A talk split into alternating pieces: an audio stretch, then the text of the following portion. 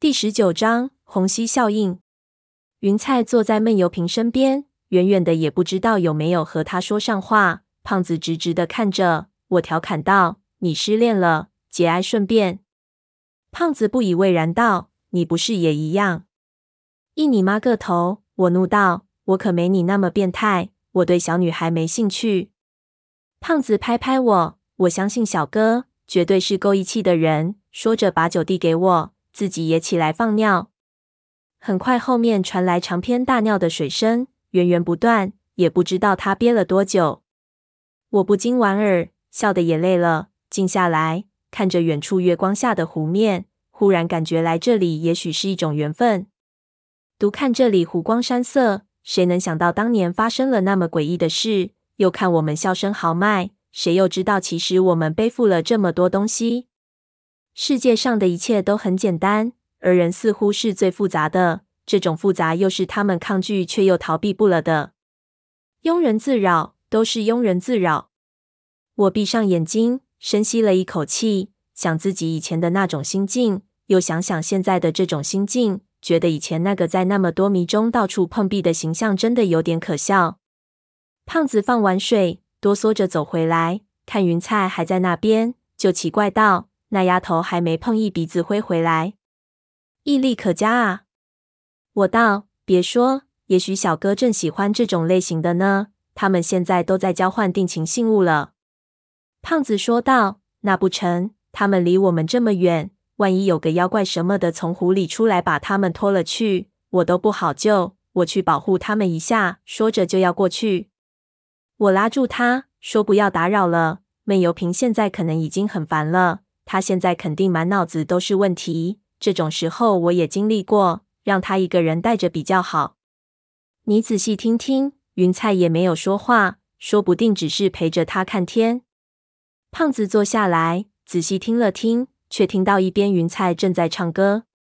我和胖子都静了下来，微弱的湖风带来了轻灵的歌声，是瑶族的歌曲，唱得很轻，但是很清晰。再没有人说话。我心说云彩这丫头真不错，于是坐下来看着天上的繁星听了下去。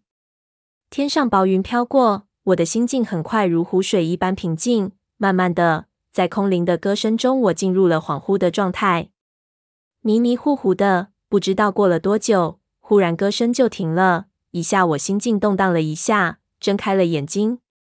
一边的闷油瓶已经站了起来，看着湖面。一边无聊的趴着的几只狗也都抬起了头，看着相同的方向。胖子还在闭目养神，阿贵也感觉到了异样。我拍醒胖子，就听到风从湖面的方向带来吧嗒吧嗒的声音，好像有好几只脚掌很大的腿正在湖泊的浅滩上往岸上走来。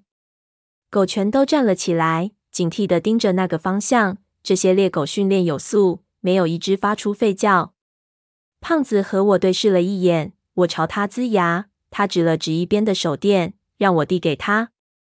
阿贵却一边让我们安静的坐下，一边摆手让我们别紧张。他轻声道：“没事，好像是野兽在舔水。”是什么野兽？听动静个头挺大啊！胖子轻声问。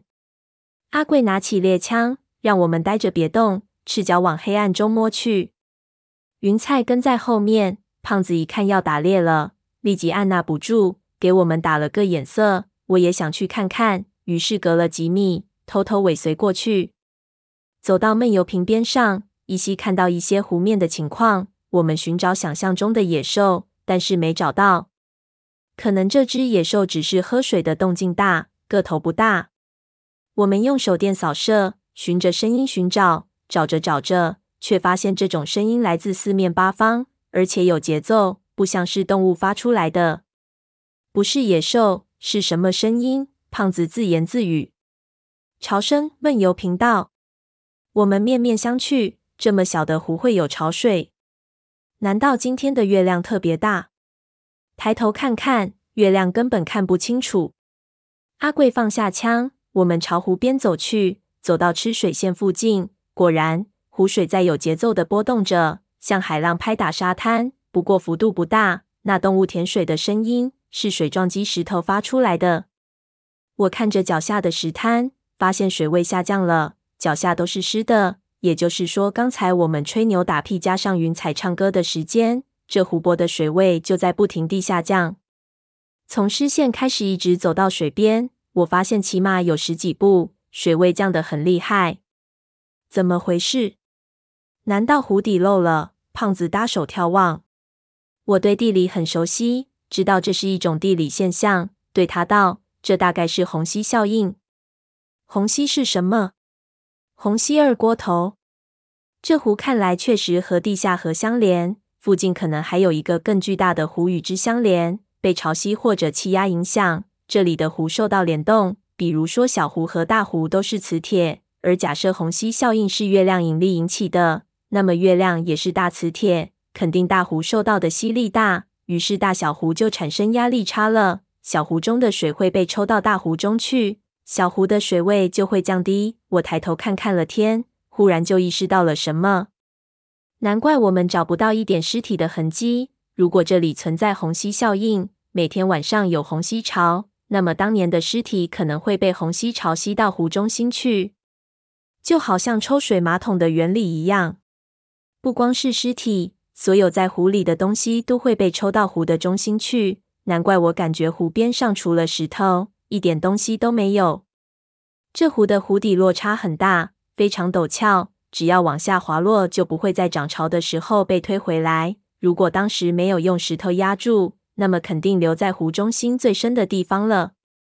想到这里，我不由得有些沮丧。不知道这湖有多深，我们没有带水费。如果湖水太深，那么我们这一次可以说是无功而返了。不过，再一想又振奋起来。徒手潜水的人能潜到一百多米深的地方，虽然我们没有那种专业技能，但是潜个二三十米也应该问题不大。如果湖水没有深得离谱，我们还是可以下水去找找的，就是需要水性好的人。来这里一次不容易。不管怎么样，我们都得试一试。游到湖中间倒没什么难度。想着，我问他们道：“你们憋气都能憋多久？”